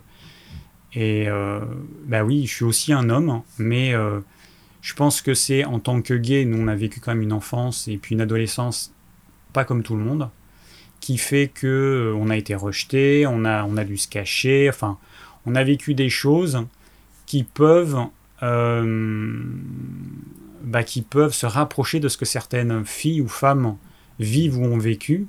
Et du coup, c'est peut-être aussi pour ça qu'on se comprend, je sais pas. Bon, en tout cas, on est des hommes, ça c'est une évidence, mais avec une sensibilité, une écoute différente de la plupart des hétéros, mais évidemment pas tous. Moi, j'ai connu et je connais euh, des hétéros qui sont super, qui sont à l'écoute, qui sont plus ou moins sensibles. Euh, oui, c'est une évidence. Mais voilà, notre expérience des woofers, ça n'a pas été top euh, chez les hommes. Ah, il y a Charin qui me dit Je savais pas que tu étais gay, ta famille, euh, oui, oui, ils ont bien accepté. Ça fait un petit moment maintenant. Ça fait un petit moment. Ouais, ouais, ça s'est bien passé. Alors, on continue parce que David, il papote, il papote, et puis il avance pas. Hein alors, j'ai Anita, une femme de 47 ans. Donc, qui me dit comment je peux éliminer efficacement le cadmium qui se trouve à un niveau très élevé dans mon corps? J'ai arrêté le tabac il y a 10 ans. Avant, j'ai été un fumeur, une fumeuse, j'imagine, mais pas régulière pendant à peu près 10 ans. Euh, alors, je sais pas. On n'est pas dans le thème du jour et je sais pas. Le truc, c'est qu'il y a des gens, bon, je vais répondre très rapidement, mais si c'est pas dans le thème. Mais le truc, c'est qu'il y a des gens qui vont vous dire, vous prenez tel complément alimentaire, vous prenez tel, je par exemple l'huile de foie de requin qui permet de d'éliminer certains métaux lourds. Peut-être, mais en fait, euh, on n'en a pas la certitude. Et, euh, et c'est complexe parce que ce sont des métaux qui sont stockés dans notre corps. La plupart des polluants, ils sont stockés dans notre graisse. Donc euh, leur élimination, elle se fait pas comme ça. C'est pas parce que je vais prendre de la chlorella que par magie, hein, je vais éliminer les métaux lourds comme certains le pensent. Non, pas du tout. C'est pas comme ça que ça fonctionne. C'est pas aussi simple. Donc, euh, bah, écoute, moi je dirais que bah, le jeûne, a priori le jeûne, c'est ce qui me semble le truc par excellence, mais que ce qui est dangereux en fait, c'est quand on perd trop de poids du coup, il y a les toxines, donc il y a les métaux lourds, il y a euh, d'autres euh, polluants qui sont dans la graisse, qui vont repasser en circulation. Alors ça va donner du boulot à notre foie, à nos reins. Ça va être éliminé ou pas, complètement ou pas, je ne sais pas. Mais euh, il faut faire attention à ne pas perdre de poids trop vite pour pas qu'on ait un, afflux de toxines trop important dans le corps. Voilà. Alors, autre question une question de Xavier, 32 ans. Alors, euh, bonjour, peut, peut-on manger trop de légumes? Oui. Par exemple, je mange environ 3,5 kg de légumes, vapeur par jour, plus un peu de crudité. Je mange protéines animales tous les jours aussi, bonne graisse, et des glucides issus de céréales ou de tubercules deux fois, pardon pour le micro, deux fois euh, par semaine. Alors, bon, de toute façon, il est clair qu'on peut toujours manger trop de quelque chose. 3,5 kg, euh, très sincèrement, ça me paraît quand même énorme. T'es pas un grand gabarit, 1m72, 63 kg, poids nickel, t'es un peu plus musclé que moi, un chouïa plus petit, enfin en tout cas t'as un peu plus de poids que moi, je sais pas si t'es musclé ou si t'es... Bon bref. Euh, mais ça me paraît beaucoup. Alors, euh, t'es pas une vache, hein. Attention. Euh, je sais pas, peut-être que tu pratiques le jeûne intermittent, comme j'ai vu certains qui font un seul repas par jour pensant que c'est mieux, alors que n'est pas du tout le cas. Et que du coup, tu as besoin de te remplir. Ça, c'est vraiment un gros problème avec le jeûne intermittent. En tout cas, quand on fait un repas par jour.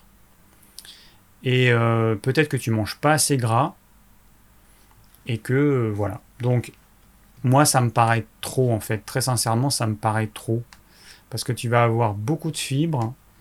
Tu vas peut-être déséquilibrer ton microbiote intestinal. Parce que, ok, c'est bien d'avoir des fibres, mais euh, trop, c'est pas bien non plus. Hein. Donc, tu peux déséquilibrer ton microbiote intestinal à manger trop de légumes, apporter trop de fibres. Hein, parce que tu vas avoir certaines, certaines euh, bactéries qui vont se développer par rapport à d'autres. Donc c'est pas c'est pas une solution. Moi ça me paraît beaucoup. Après c'est à toi de voir.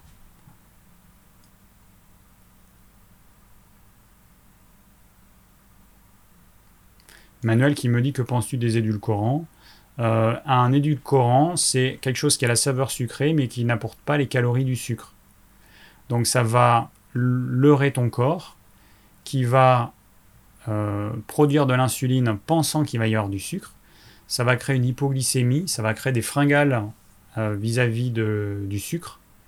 Et c'est une vraie saloperie. En dehors, euh, et puis sans parler du fait que la plupart, ils sont chimiques, donc c'est une vraie saloperie. Donc les édulcorants, c'est une grosse merde qui n'aurait jamais dû exister, à mon avis. Voilà. Alors, euh, alors ça, Anita, je vais te répondre par mail parce que ça n'a rien à voir. Anita qui euh, essaie de commander des oméga 3 sur notre site. Ah ben tiens, je vais... J'en ai pas encore parlé. Ça va être l'occasion. Hop.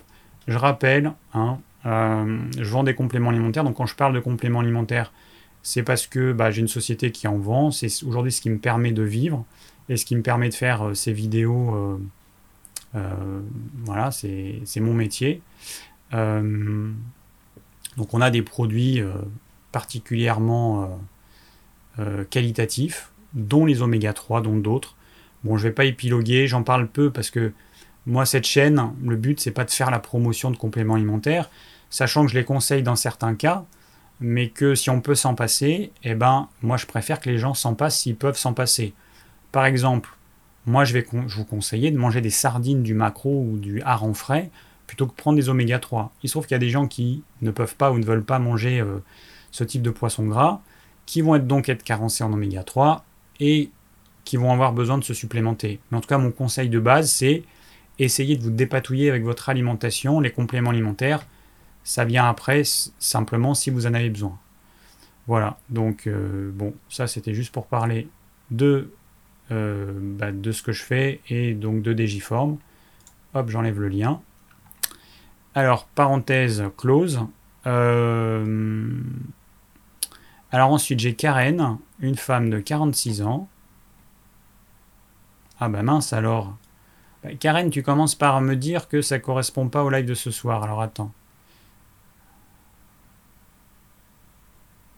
Bon, je te répondrai après par mail. Il va falloir que j'y pense, hein, parce que là.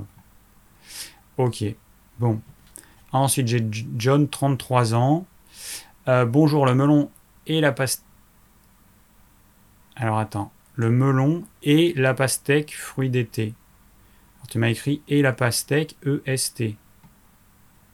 Bon, bref, je comprends pas. Sont-ils OK avec une candidose? Que vaut-il mieux manger uniquement légumes verts, protéines animales et lipides? Sur quelques mois, merci. Bah oui, tu as ta réponse. Hein, la candidose, c'est une levure qui se développe, qui est naturellement dans notre corps, et qui va se développer soit à la suite d'une faiblesse immunitaire, d'une prise d'antibiotiques, bon, il y a d'un gros stress. Bon, il y a différentes raisons qui vont faire que cette levure qui est naturellement présente en nous va euh, prendre le dessus et puis euh, elle va causer euh, des petits problèmes, petits ou grands. Euh, et, cette levure, comme toutes les levures, elles sont friandes de sucre. Donc c'est clair que le melon, la pastèque ou tout ce que tu veux, bah, c'est à éviter. Hein. Les fruits, oui. Légumes verts, tout ce qui contient le moins de sucre, c'est à privilégier. Les protéines animales, les lipides. Ouais, bon. Mais c'est pas nouveau hein, ce que je dis, il n'y a rien d'extraordinaire. Euh, bon, voilà, tu as ta réponse. Au moins, c'est euh, du rapide. Euh, Bon, il n'y a pas d'autres questions dans le formulaire. Je vais regarder un petit peu les questions qu'il y a dans le chat.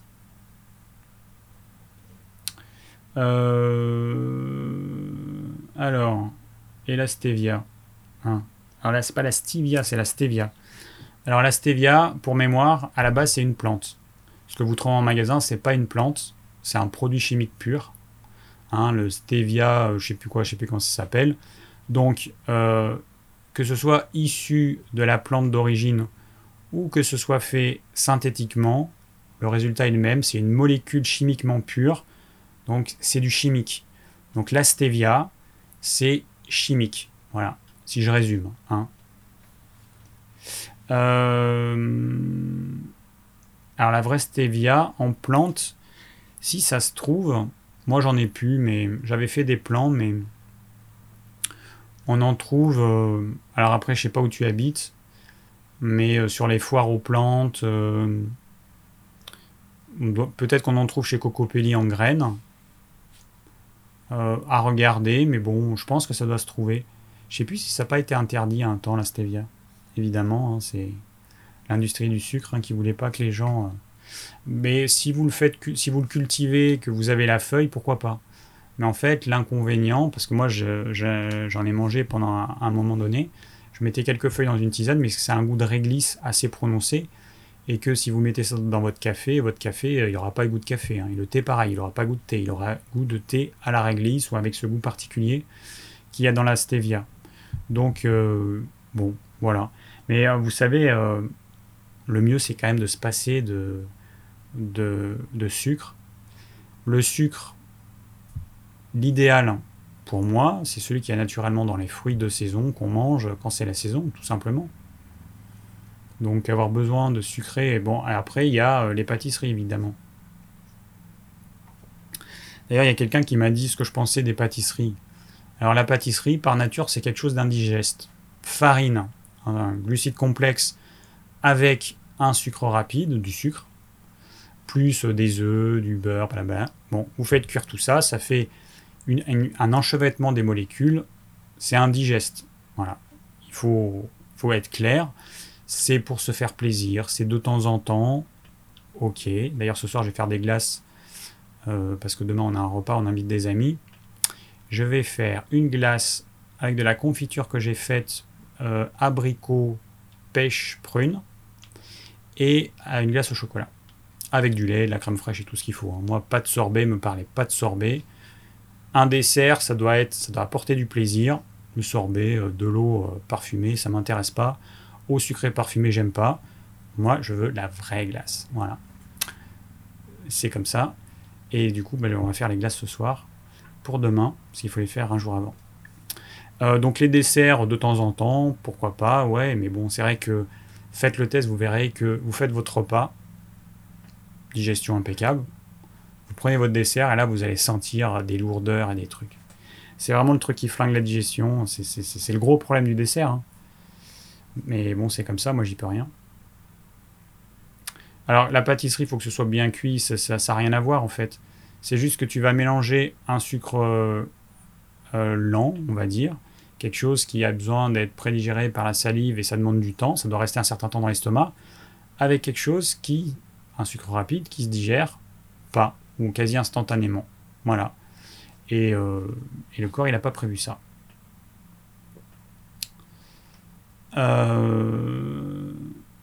Alors, ensuite, j'ai Claudie qui me demande Que penses-tu d'un repas de fruits le soir, si j'en ai envie, est-ce bon? Eh ben oui, pourquoi pas Pourquoi pas euh, Les fruits, chronobiologiquement, le corps, il est plus fait pour les manger en fin d'après-midi ou dans la soirée plutôt que le matin. Le fruit, il a tendance à refroidir le corps. La vitamine C, par exemple, elle est mieux assimilée vers 17h. Enfin, c'est le pic, c'est là où elle est mieux assimilée et euh, elle est moins bien assimilée le matin. Donc euh, manger les fruits le soir, oui, pourquoi pas. Faut pas en manger trop parce que sinon, euh, bah, pipi la nuit. Hein. J'ai déjà fait attention. Mais quand il fait chaud, ouais, c'est une bonne idée. Ah, et j'ai pas dit en fait ce que je mangeais le soir. En ce moment, depuis tout l'été. Hein. Et même avant l'été. et puis du coup, les bouffeurs qui sont venus à la maison, bah, ils sont mis à notre régime. Hein, et ça se passe très très bien. euh, ils vont beaucoup mieux. Ils sont arrivés euh, avec des problèmes digestifs pour certains, des gros problèmes digestifs, plein de problèmes. Alors là, digestion, hein, ça va beaucoup mieux. Là, tout d'un coup, euh, quand il n'y a plus les desserts, quand il n'y a plus tous les, les, féculents avec les choses acides, quand voilà, la digestion, par magie, elle, devient, elle devient légère et facilitée. le soir, on mange une soupe. Voilà, tous les soirs. Alors moi, ma soupe, c'est carcasse de poulet. Alors je, prends une marmite, je remplis à moitié d'eau. Je fous ma carcasse de poulet, du gros sel, des herbes, tout ce que vous voulez, des épices, et les légumes de saison. Et en ce moment, on a quoi? Ben, je mets, alors nous, on a la chance, il nous reste encore, vous imaginez, on est, on, on approche de fin juillet, il nous reste encore des courges de l'automne passé qui ne sont pas abîmées, puisqu'elles sont dehors, euh, là, il est dans une pièce où il fait 30 euh, degrés. Euh, il nous en reste deux. Et du coup, on garde les graines pour l'année prochaine parce qu'on se dit que ces courges qui se sont bien conservées, eh ben, euh, quand on fera des, des plants de courges l'année prochaine, euh, logiquement, les courges qui vont, qui vont naître, eh ben, elles se conserveront aussi bien. Donc on met des courges qui nous restent. On avait congelé aussi du potimarron qui se conserve très mal. Donc on avait coupé en petits dés, on avait congelé. Potimarron, courges, courgettes, aubergines, oignons, on pourrait mettre un peu de tomate éventuellement. Euh, poivron, on pourrait mettre, enfin tous les légumes de saison, hein, tous les légumes que vous avez. Hier soir, j'ai fait un, un, velouté, il était super bon. Fan de radis, potimarron butternut, euh, huile d'olive ou crème fraîche. Hier soir, j'ai mis la crème fraîche parce que il fallait que je la finisse. Mais sinon, je mets de l'huile d'olive en fait. Normalement, je mets de l'huile d'olive. Vous salez, vous épicez et tout. Super bon. Et donc, le soir, on se mange une soupe avec une, soupe de légumes, pas une soupe mixée, hein. attention, une soupe de légumes, à part le, le velouté d'hier soir, mais sinon c'est des soupes de légumes avec des morceaux entiers. Et puis euh, on se mange une à trois tranches de pain au sarrasin avec du beurre et avec, en ce moment, petits écarts de la confiture. C'est pas l'idéal, mais on en a envie. voilà comment euh, je, vais, je vais dire les choses. Mais je, je vous dis ça pour que vous compreniez que j'ai pas une alimentation idéale, que je fais des écarts, que c'est normal, que c'est des écarts mesurés, que c'est pas tout le temps. Et, euh, et voilà. Parce qu'il y a trop de gens qui font passer une image d'eux-mêmes, de personnes parfaites, qui, ils font jamais d'erreur, ils ont une alimentation euh, parfaite. déjà, c'est faux. Hein. Il n'y a qu'à regarder leur tête pour, euh, pour certains. Il y a un gros problème, je pense, entre ce qu'ils disent et puis ce qui est reflété par leur corps. Euh, mais bon, voilà, moi j'ai une alimentation. Euh, bah, quand j'ai envie de manger, euh, quand j'ai envie de faire un craquage, je fais un craquage. Si le soir j'ai envie de me manger une tartine de pain au sarrasin, beurre bio et confiture maison, voilà. Sinon, ça va être des fois pain beurre, enfin pas des fois, c'est là, ça a été dernièrement. J'ai fait pain beurre miso, j'aime beaucoup. pain beurre, un carré de chocolat, voilà. Et des fois, on se mange des œufs des, des, œufs sur le plat, donc soupe, œufs sur le plat, un peu de pain au sarrasin. Voilà, là c'est vraiment tout ce qu'on mange le soir. Voilà, en ce moment c'est ça, c'est soupe avec des fois des œufs et un peu de pain au sarrasin. Euh, soupe de courgettes froides, ouais, ça doit être bon, ouais, ça doit être super bon aussi.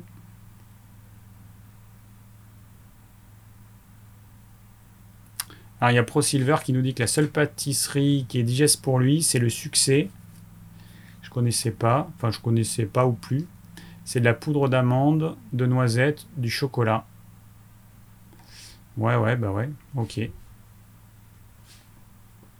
Après, il y a des desserts qui passent bien. Par exemple, la crème aux œufs, qu'on peut faire euh, sans lait de vache. On peut faire avec un lait végétal euh, à base d'amandes euh, qu'on fait soi-même. Ça se digère plutôt bien la crème aux œufs.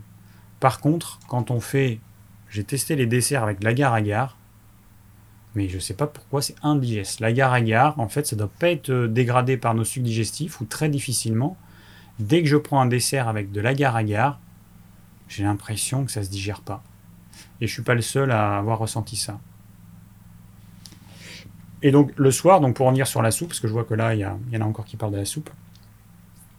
C'est vrai que c'était marrant parce que au début, en fait, les woofers, ils trouvaient ça bon, un peu bizarre de manger une soupe en été. Mais je leur disais, mais après une journée comme aujourd'hui où il a fait super chaud, mais la soupe c'est hyper hydratant, c'est génial. C'est des légumes cuits, c'est euh, euh, les os qui ont cuit dans de l'eau, donc on va avoir les acides aminés qui vont nous nourrir et ça va être très digeste. Euh, donc c'est très digeste, c'est très hydratant, mais c'est génial en fait. Pour, pour se réhydrater, c'est le top. Hein. Et pour les personnes qui ont des problèmes avec les fruits, ben voilà, c'est bien, ça n'apporte pas de sucre, la différence des fruits. Je rappelle juste une chose, c'est que si vous mangez le même repas le midi et le soir, exactement la même chose, le repas du soir peut entraîner une élévation de la production d'insuline, qui est l'hormone du stockage, de 50% supérieure euh, au repas de midi, en mangeant exactement la même chose.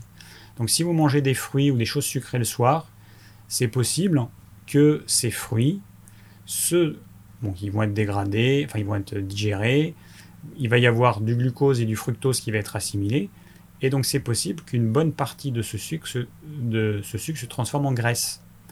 Attention, ça, il faut faire gaffe. En fonction de votre tempérament, faites attention.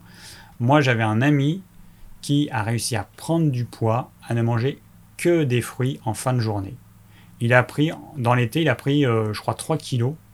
Comprenez pas pourquoi. Je lui ai expliqué, hein. je lui ai dit, bah, t'as vu tout ce que tu manges comme fruits? C'est du sucre, du sucre et de l'eau. Alors Bruno qui me demande si ça m'arrive de mettre une ou deux pommes de terre dans ma soupe. En été, jamais. En hiver, parfois. Je mets des pommes de terre entières. Je mixe pas. Soupe mixée avec pommes de terre, euh, faites pas ça parce que la pomme de terre a besoin d'être insalivée pour être digérée. Donc si vous faites une soupe mixée avec une pomme de terre, vous allez l'avaler tout rond. Donc euh, c'est le meilleur moyen de générer un reflux gastro-œsophagien. Mais euh, ça m'arrive parfois en hiver, mais c'est pas systématique. Cette année, on a, on, on a planté dans le jardin, on les a récoltés, des, deux sortes de pommes de terre, une sorte, une variété locale qui vient d'une euh, pomme de terre classique, Agatha ou je sais plus quoi, ou non, ou bon, je me rappelle plus le nom, peu importe, mais qui est adaptée à la terre d'ici et qui est très très très bonne. Et puis une autre pomme de terre violette, super jolie et qui est aussi très bonne. Donc bah, du coup, on mangera un peu de patates. Mais euh, en été, très peu, voire quasiment pas. Et en hiver, un peu. Alors, Fatima qui nous dit le soir j'ai froid, le matin j'ai chaud, je préfère les fruits au petit déjeuner. Eh ben, euh, c'est tout à fait logique de faire ça. Encore une fois, il y a des études qui sont faites, des généralités sur la plupart des gens, mais il n'y a rien qui marche à 100%. D'ailleurs, j'aurais dû le dire tout à l'heure. Il n'y a rien qui est valable à 100% pour tout le monde. Il y a des exceptions. Et euh, les fruits, la règle, c'est si tu as froid, tu manges pas de fruits. C'est la règle. Donc quelqu'un qui a froid le soir ne devrait pas manger de fruits. Et quelqu'un qui a plutôt chaud le matin, a priori, son corps, il est plus à même de mieux assimiler les fruits. À tester. Mais en tout cas, c'est tout à fait judicieux de faire comme ça.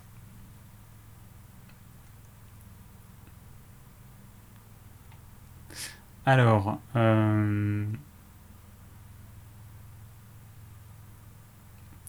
alors j'ai Charin ou Charine qui nous dit euh, j'ai tout le temps froid sauf vraiment si c'est la canicule et là je me sens bien. Est-ce dû à mon, alimentation?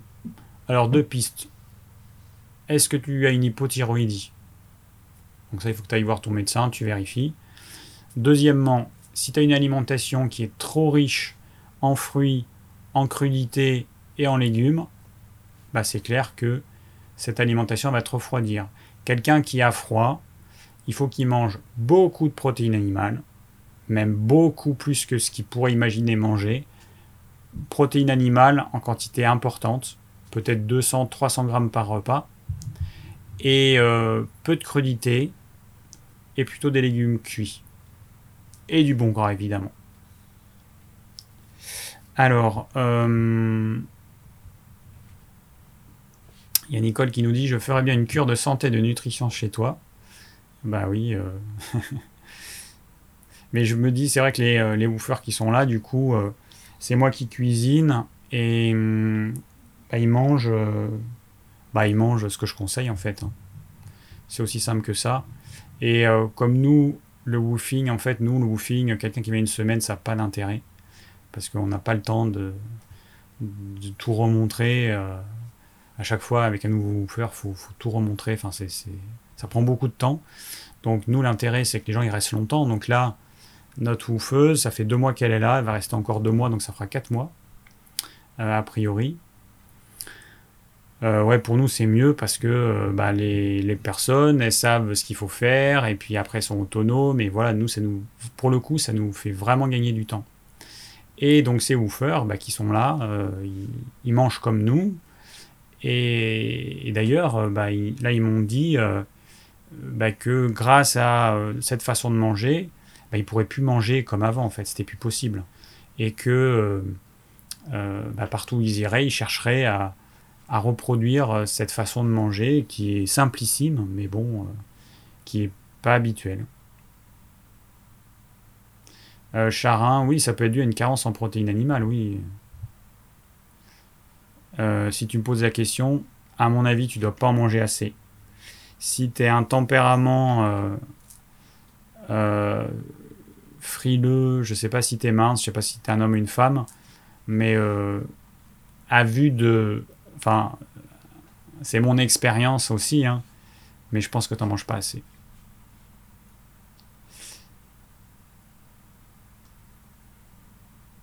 Alors, qu'est-ce qu'on a? Euh, Léa qui nous dit quoi faire pour ne pas avoir des pics de glycémie? Je mange des fruits 30 minutes avant le repas, pêche bien mûr, et deux heures après mon repas. Ah oui, donc tu manges des fruits alors que tu ton estomac qui est plein. C'est pas top, hein. Alors, sache que la digestion d'un repas classique, la digestion complète uniquement au niveau de l'estomac, suivant les repas, c'est entre 8 et 12 heures. Ça peut aller plus, hein, un très gros repas, c'est entre 8 et 12 heures.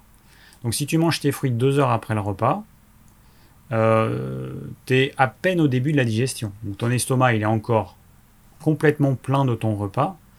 Donc si tu veux flinguer ta digestion, c'est à peu près ce qu'il faut faire. 30 minutes avant le repas, c'est pas assez de manger des fruits, il faut une heure. En fait, c'est une à deux heures avant le repas. Voilà. Donc les fruits au goûter, c'est pas une bonne idée. Deux heures après le repas, c'est pas du tout une bonne idée. Euh, non. Alors, Jacqueline qui me demande comment manger les oléagineux et avec quoi. Alors, les oléagineux, ils se mangent à peu près avec tout. Bon, l'oléagineux, ça reste un truc que je déconseille. Euh, on en mange trop ça contient des antinutriments, c'est difficile à digérer parce que ça contient à la fois des protéines végétales qui sont difficiles à digérer. Pour les tempéraments comme moi, les protéines végétales des oléagineux, elles servent à rien du tout. Ça rentre, ça sort, je les assimile pas. Il y a plein de personnes comme moi. Protéines végétales qui servent à rien, sauf à alourdir la digestion. Euh, nous avons des lipides et des glucides complexes. Donc c'est un aliment qui est très dur à digérer. Vous pouvez manger vos oléagineux au début, au milieu ou à la fin du repas. Pas d'incompatibilité alimentaire. Mais par contre, moi je vois plein de gens qui ont des difficultés à digérer leur repas et puis quand ils me disent ce qu'ils mangent, des oléagineux. Donc l'oléagineux, c'est pas quelque chose d'anodin. C'est pas un aliment, hein, l'oléagineux. Hein. L'oléagineux, c'est un truc d'appoint, ponctuel, saisonnier. Hein, pour les personnes qui ramassent leurs noix, vous savez que les noix, on ne peut pas les garder un an. Hein, dès le printemps, elles deviennent rances. Euh, voilà, l'oléagineux, c'est euh, c'est pas un aliment. Les vrais aliments, c'est euh, les aliments qu'ont pu manger nos grands-parents, nos arrière-grands-parents, des légumes, des protéines animales, des fruits, des légumes racines, des céréales ou des légumineuses en petite quantité parfois. Ça, c'est une alimentation et du bon gras. Ça, c'est une alimentation. Euh, oui, ça, c'est des produits alimentaires. Les oléagineux, pour moi, euh, c'est en dehors de ça. C'est un petit truc, c'est de temps en temps pour se faire plaisir, mais euh, c'est pas du tout un produit alimentaire de base, hein. absolument pas. Et ceux qui doivent en manger, c'est parce qu'ils ont une alimentation déséquilibrée par rapport à leurs besoins corporels. Si on a besoin de se gaver d'oléagineux, il y a un gros problème. Il hein. faut revoir l'alimentation. Hein. Euh, bon. Fatima, je sais pas. Tu sors de l'hôpital, on t'a enlevé ta vésicule biliaire. Est-ce que tu peux manger cétogène? Bah, Le problème quand on n'a plus de vésicule biliaire, c'est que la bile, elle coule continuellement dans ton intestin grêle au lieu d'être stockée dans la vésicule biliaire et d'être éjectée au moment où il y a les matières grasses qui arrivent. Donc tu vas avoir des difficultés probablement à bien digérer le gras, donc le régime cétogène, à voir. Bon, moi je ne conseille pas le régime cétogène, après euh, vous faites comme vous voulez. Mais euh, à voir, je sais pas. Bon, allez, 21h02, je suis fatigué, je suis claqué, longue journée, donc on va arrêter là. Je rappelle juste que euh, si quelqu'un veut bien réaliser le plan du live de ce soir, ce serait super. Je vais mettre le lien dans le replay de cette vidéo. Quand, elle sera disponible en replay, vous aurez un lien sous la vidéo qui vous permettra de pouvoir accéder au formulaire et de pouvoir remplir le tableau pour faire le plan. Donc je remercie par avance la personne qui voudra s'y coller. Euh, jusqu'à présent, tous les plans ont été faits, c'est génial. Euh, continuez comme ça, ce serait bien que ça tourne, parce qu'il y a des gens qui me suivent quand même assez régulièrement, et bon, ce serait bien que ce ne soit pas toujours les mêmes qui fassent le plan. Hein, euh, voilà, l'idée c'est que moi je vous donne de mon temps comme ça une fois par semaine, eh bien ce serait bien que de temps en temps il y ait des gens qui donnent aussi de leur temps pour faire ce plan et que ce ne soient pas toujours les mêmes. Voilà, bon, petit avis personnel. Euh, bah écoutez, la semaine prochaine, on va parler de quoi? Voilà, j'ai mis jeûne intermittent, je savais pas trop quoi mettre. Ça fait un petit moment que j'ai pas parlé du jeûne intermittent. Donc, euh, bah, du coup, on va en parler la semaine prochaine. Euh, il y a toujours des choses à préciser sur le jeûne intermittent. Il y a toujours des gens qui ont besoin qu'on les aiguille. Donc, ce sera l'occasion de faire ça.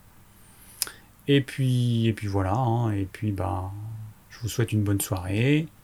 Moi, je vais aller manger ma petite soupe. Et euh, bonne soirée. Et à la semaine prochaine. Ciao.